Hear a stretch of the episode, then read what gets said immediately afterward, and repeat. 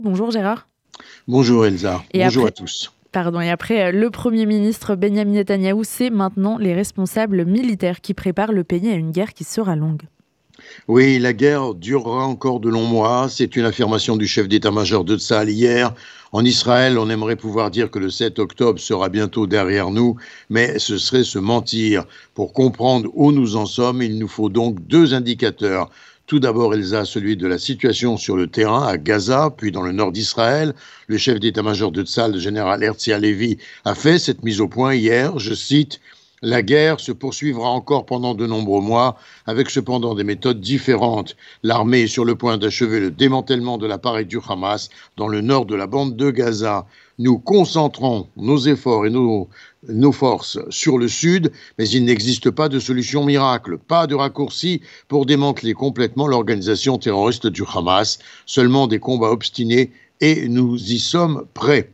Nous atteindrons également les dirigeants du Hamas, que cela prenne une semaine ou des mois, nous y parviendrons. Si le chef des armées se montre déterminé et optimiste, Elsa, quant aux résultats, il ne cultive toutefois aucun espoir concernant une année 2024 apaisée et hors des conflits.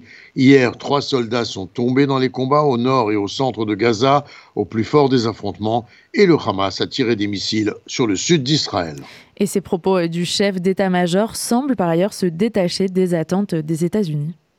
Oui, c'est le deuxième volet d'évaluation de la guerre, les contextes diplomatiques. Trois phases semblent avoir été déterminées dans cette guerre, celle des bombardements dits massifs du 27 octobre, avec l'entrée des forces israéliennes au sol, des opérations qui se poursuivent d'ailleurs avec intensité. Or, Washington aurait souhaité que cette étape s'achève dans la proximité de fin janvier, au maximum début février, pour faire place à des opérations de moindre envergure uniquement ciblées.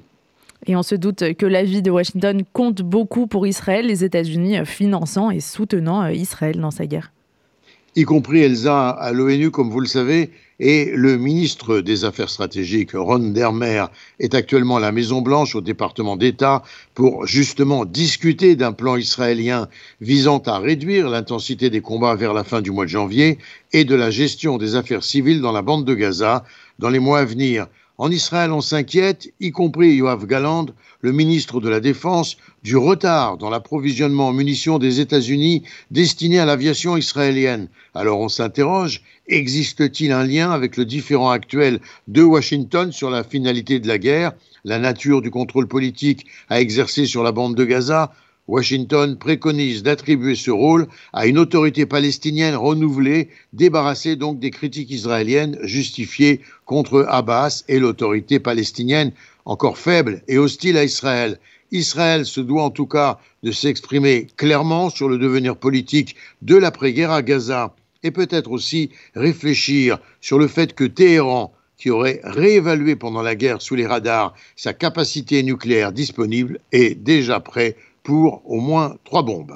Et on constate euh, par ailleurs un renforcement des attaques sur le front nord d'Israël face au Hezbollah euh, au Liban, Gérard.